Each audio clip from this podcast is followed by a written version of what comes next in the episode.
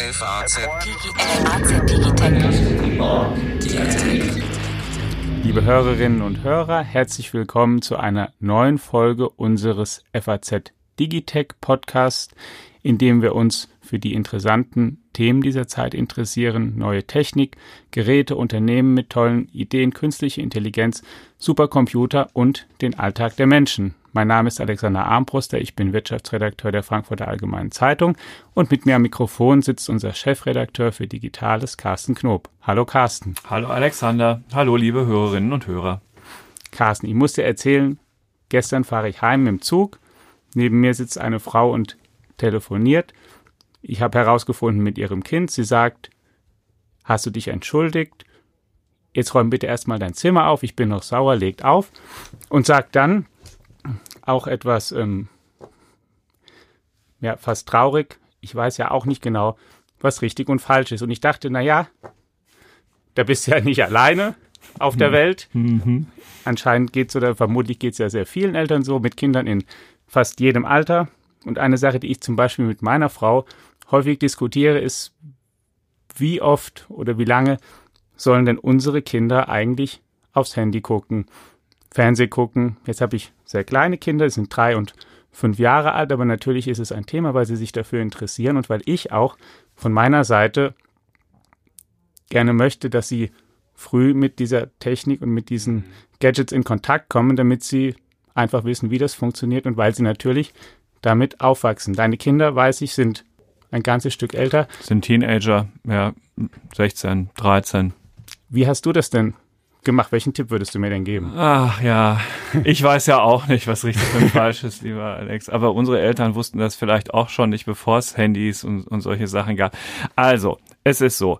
Ähm, zum einen würde mein Sohn jetzt sagen, dass es der Ältere ja immer viel schwerer hat als ähm, der oder die Jüngere. Das war bei uns im Zweifel ja auch schon nicht anders. Ja, der Ältere, das erste Kind muss immer erstmal kämpfen, um bestimmte Sachen zu bekommen. Die Eltern sind Würde ich auch absolut unterschreiben. Genau. Ich bin auch der ältere von zwei Brüdern. Siehste, du glücklicher, äh, nein, in dem Fall du Pechvogel, ich war der, der Zweite. Also ähm, wie, wie dem auch sei, da ist ja sicherlich was Wahres dran.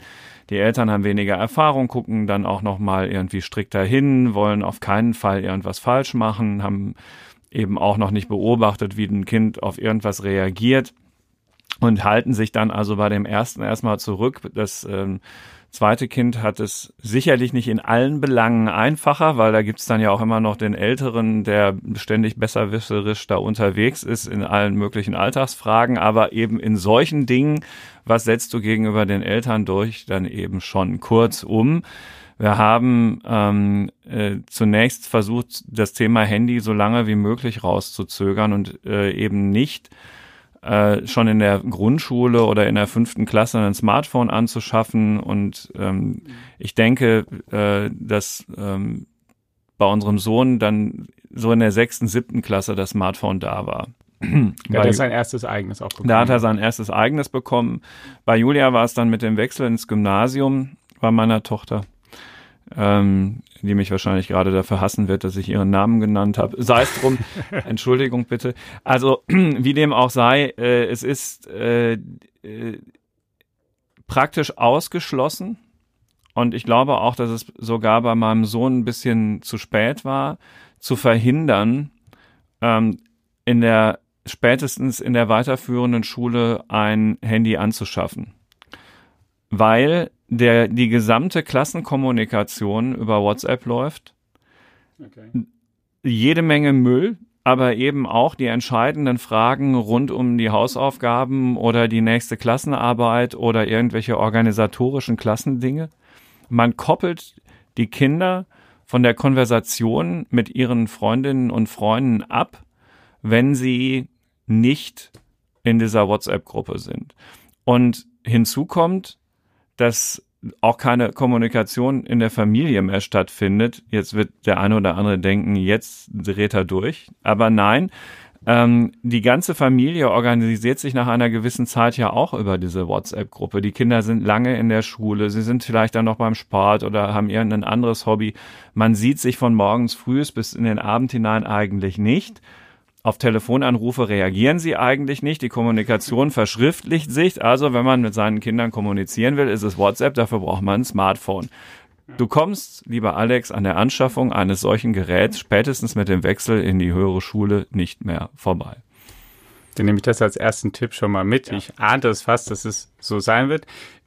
Aus unserer Sicht kann ich dir sagen, dass es bei den Kindern natürlich noch nicht angekommen ist im Kindergartenalter, aber auch die fast komplette Kommunikation der Eltern, der läuft Kinder über läuft über WhatsApp. Ja. Du bist einfach draußen. Ich kann es dir auch persönlich sagen, in meiner Badminton-Gruppe, in der ich seit einiger Zeit spiele, wenn du da keinen Termin verpassen willst, musst du da auch registriert sein. Das ist einfach ein unglaublich nützlicher Dienst. Und tatsächlich hat ja diese Technik auch viele Vorteile. Wenn ich mal vom Smartphone wegschaue, möchte ich dir mal ein anderes Beispiel sagen, was wir tatsächlich häufig nutzen mit unseren Kindern. Und das ist die ganz ähm, profane oder allgegenwärtige Online-Bibliothek YouTube, mhm. auf der du alles anschauen kannst, was du möchtest. Und die zum Beispiel für uns den praktischen Vorteil hat, ähm, es wirklich eine Geschichte aus dem, aus dem eigenen Leben. Ich komme nach Hause, mein Sohn sagt, Papa, ich möchte mal eine Haarpühe sehen. Und die Frage erstmal, was ist eine Haarpühe eigentlich? Und dann holt er ein echtes analoges Buch, von denen wir übrigens auch noch einige haben, die auch nicht verschwinden werden, wie ich denke. Aber er holt es mir dann und zeigt mir das an ein großer Adler, der im Regenwald in Südamerika wohnt. Und dann sage ich, naja, live in der Natur ist es nicht ganz um die Ecke. Dann sagt er, ja, dann gehen wir mal in den Zoo und gucken den an. Also gucke ich nach im, im, im Internet, in welchem Zoo es denn eine Haarpühe gibt oder in welchem Tiergehege und habe einen, einen Treffer gefunden, etwas südlich von Hamburg. Und dann sage ich, naja, ist auch ein etwas größerer Tagesausflug, wenn wir mal eben dafür da hochfahren wollen. Mhm. Aber wir gucken uns auf YouTube das einfach an. Und da finde ich das natürlich.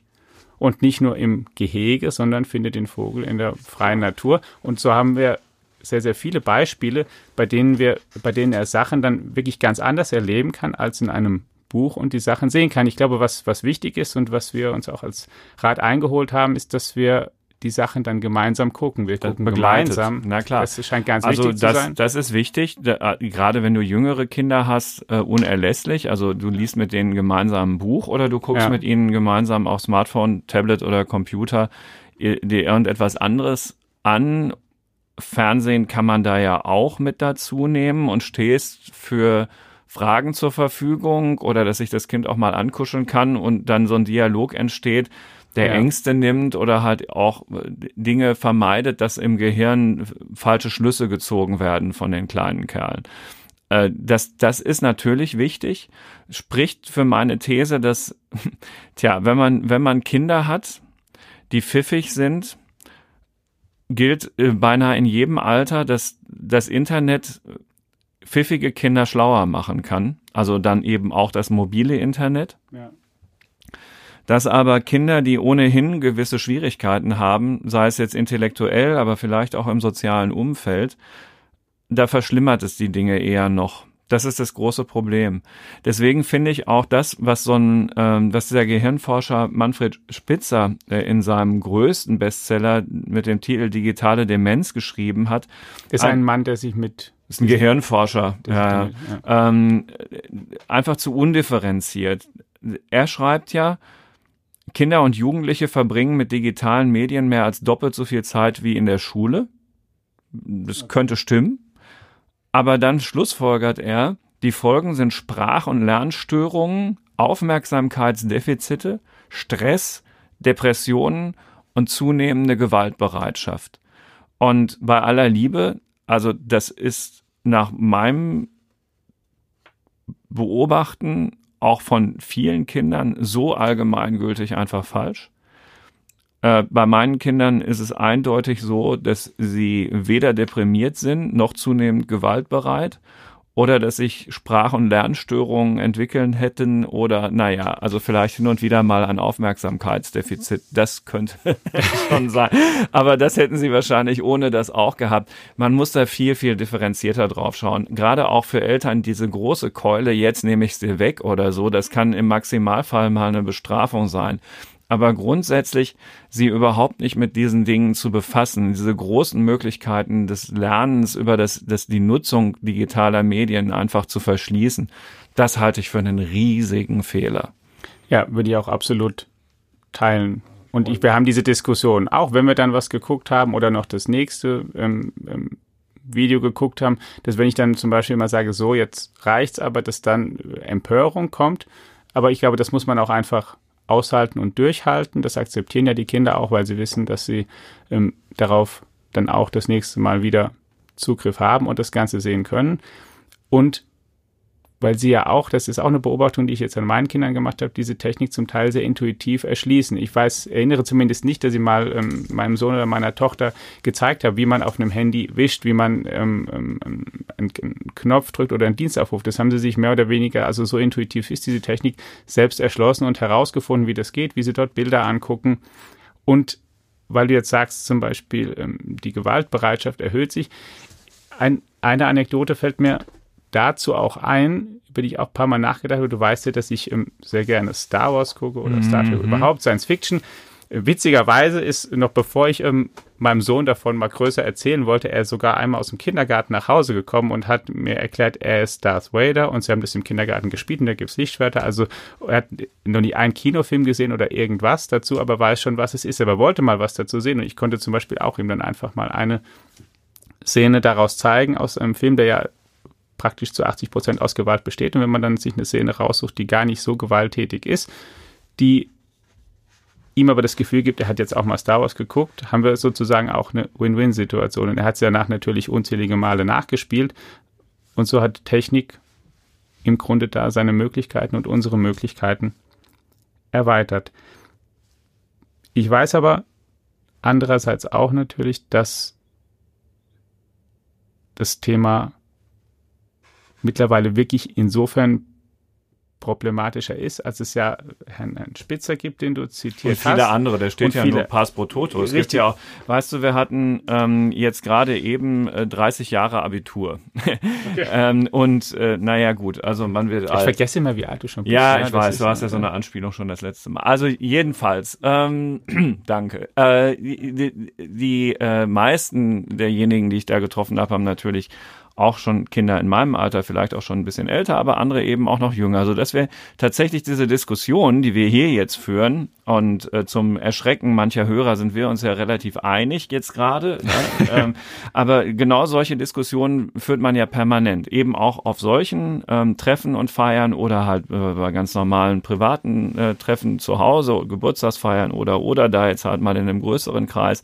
Und äh, es, es bildet wirklich eine gesellschaftliche Debatte ab, weil ein jeder mit sich ringt, wie äh, mache ich es jetzt vernünftig mit meinen Kindern. Ja. Und äh, auch nochmal auf, auf Spitzer jetzt zurückkommend, der argumentiert ja, hm, also meine lieben Leute, äh, dieses Multitasking, ist eine Katastrophe, weil das funktioniert nicht. Die Kinder, die da am Hausaufgabenschreibtisch sitzen, ähm, machen zwar irgendwie ihre Hausaufgaben, aber sie machen sie nicht vernünftig, weil sie sich gleichzeitig auf x andere Sachen auch noch konzentrieren, auf ihr Handy, auf den WhatsApp-Chat und so, ja.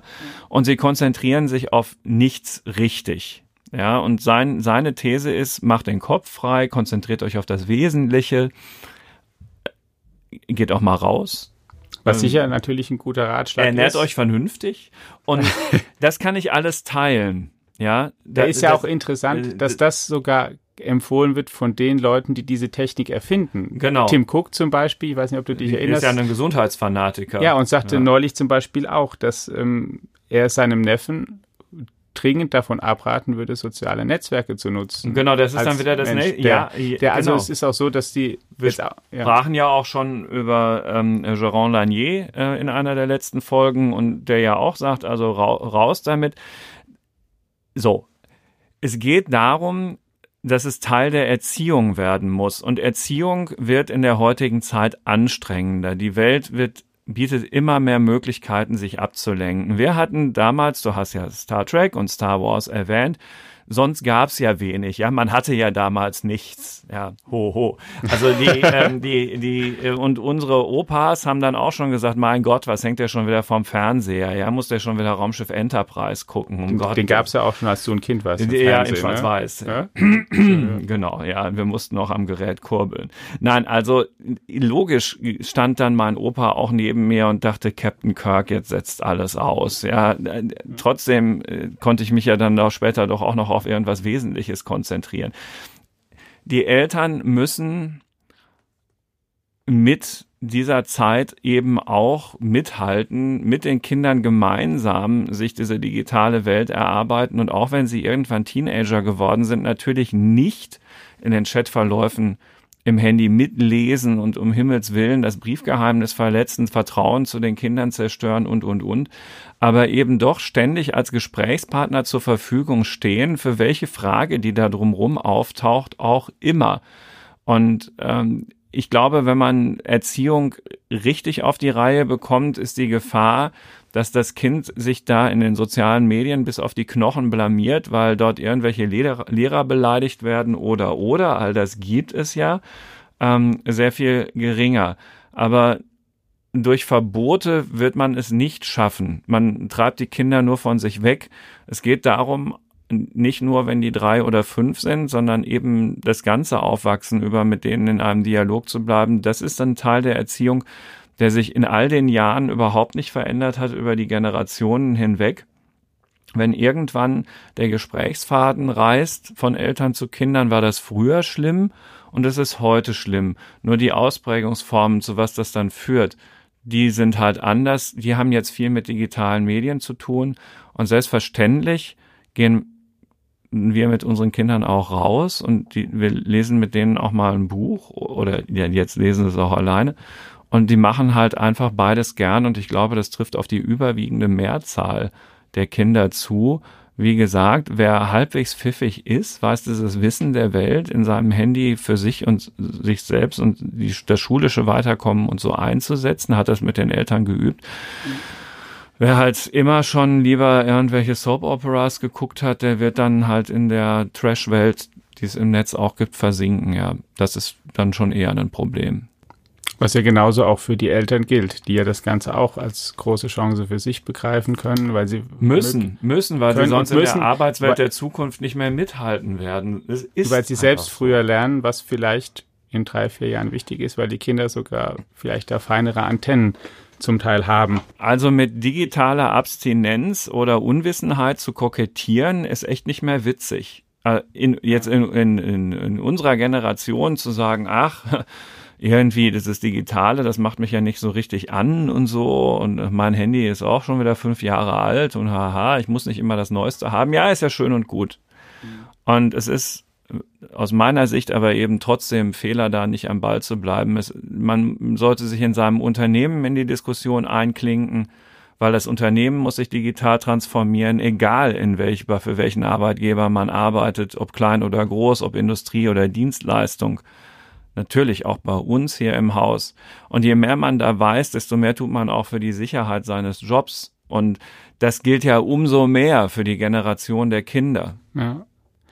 Und man wird als Eltern auch lernen, dass Kinder heute eben auch wie wir schon anders aufwachsen als ihre Eltern und sich anders verhalten und, und viele, und manche Entwicklung sogar in eine Richtung geht, die man so gar nicht erwartet hätte. Ich möchte nur einmal noch auf einen tolles Interview mal verweisen, was unsere Kollegin Denise Pike hat geführt hat mhm. mit der ähm, Wissenschaftlerin Sean Twench, die sehr lange sich angesehen hat, wie Jugendliche mit dem Smartphone umgehen, ob es sie glücklicher, unglücklicher macht, die wirklich Langzeitbetrachtungen durchgeführt hat und die zum Beispiel feststellt, dass, und das ist jetzt auch erstmal auf Amerika begrenzt, ich weiß nicht, wie man das, ob man das eins zu eins verallgemeinern kann, aber zumindest für Amerika stellt sie fest, dass 18-Jährige heute zum Beispiel seltener einen Führerschein haben, interessanterweise seltener ohne ihre Eltern ausgehen, seltener einen Nebenjob haben, seltener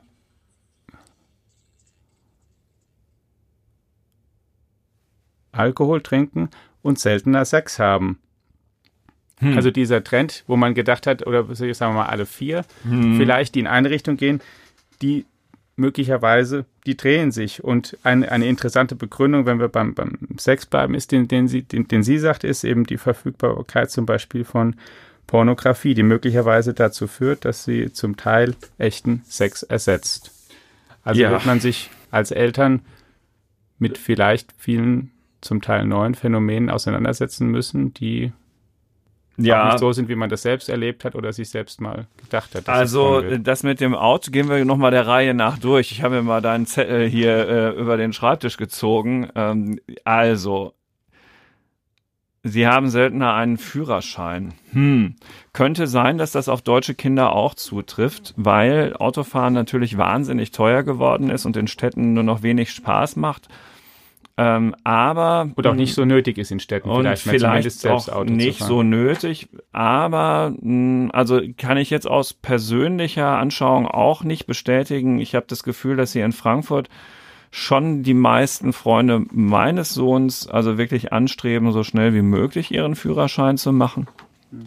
Das heißt ja nicht, dass sie dann ein Auto haben müssen. Es äh, man kann dann ja auch diese Carsharing-Angebote nutzen und so. Das ist dann ja in dem Ballungsgebiet auch wieder möglich. Da sind sie bestimmt flexibler geworden. Also würde ich zum Teil zustimmen. Ich glaube eher Führerschein, ja, eigenes Auto viel später als möglicherweise früher schon mal. Auf dem Land mag auch das wieder anders sein.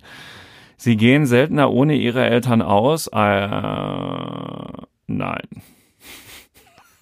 Würde ich so zum Beispiel auch nicht tippen. Interessanterweise denke ich manchmal, es wird sogar früher, weil ja, auch beim Fünfjähriger genau. so, wenn der sie mit seinen Kumpels trifft, will eigentlich schon nicht, dass irgendein Elternteil dabei ist. Also darauf brauchst du nicht ja. zu hoffen oder, da, oder eine Sorge davor zu haben. Ich denke, das ist ganz normal. Bei dem einen so, bei dem anderen so, aber grundsätzlich gegenüber vor 20, 30 Jahren unverändert.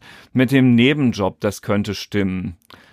Weil Schule ziemlich anspruchsvoll geworden ist, nämlich überall da, wo G8 noch gilt, die haben echt wenig Zeit. Wenn ja. sie dann noch irgendwie schwimmen oder Fußball spielen oder irgendein Musikinstrument, dann wird's mit dem Nebenjob so langsam eng. Ja. Dafür müssen jetzt alle viel, viel mehr Praktika und sowas machen. Seltener Alkohol bin ich mir nicht sicher. Ob das die Statistik hergibt, würde ich auch bezweifeln. Ja, und diese Umfragen mit dem Sex, hm, also meine These ist ja, die Jugendlichen sind immer noch ganz normale Jugendlichen, trotz Digitalisierung. Würde ich auch tippen. Ja, ich würde tippen, ja. dass es so ist, dass die Eltern möglicherweise manchmal sagen, Mensch, die sind aber heute anders, aber in der Rückschau denken, eigentlich sind sie genau wie wir, haben nämlich ähm, ihre Wege sich neu erschlossen und die Chancen genutzt, die es zu ihrer Zeit gab, die es zu unserer Zeit nicht gab. Aber der Begriff von Normalität wird sich über die Zeit gar nicht geändert ich glaube auch. haben. Und äh, also ich finde, sie sind beide pfiffiger als ich und beide sportlicher als ich. Was ja ein schönes Ziel ist, was du damit schon erreicht müssen, hast. Ne? Müssen so beide jetzt zusehen, was sie ansonsten daraus machen. Da ist ja eine gewisse Nachhaltigkeit erforderlich und auch Disziplin. Was die Disziplin angeht, werden wir noch mal sehen.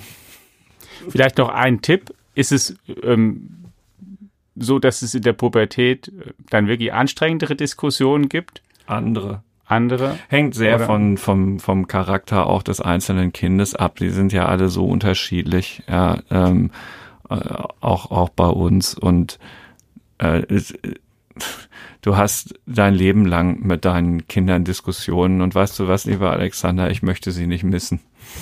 Ich auch nicht. Ein schönes Schlusswort. Vielen Dank, lieber Carsten. Vielen Dank, liebe Hörerinnen und Hörer, dass Sie auch dieses Mal reingeschaltet haben. Wenn Sie mehr über dieses Thema wissen möchten und über alle anderen Themen, die sich rund um Technik drehen, möchten wir Sie auch gerne noch einmal auf unsere neue FAZ Digitech App verweisen. Im App Store, Google Play Store, überall zu finden. Für kleines Geld, was sich sicher lohnt. Kostenlos zum Testen. Bleiben Sie uns gewogen. Bis nächste Woche. Bis nächste Woche. Tschüss.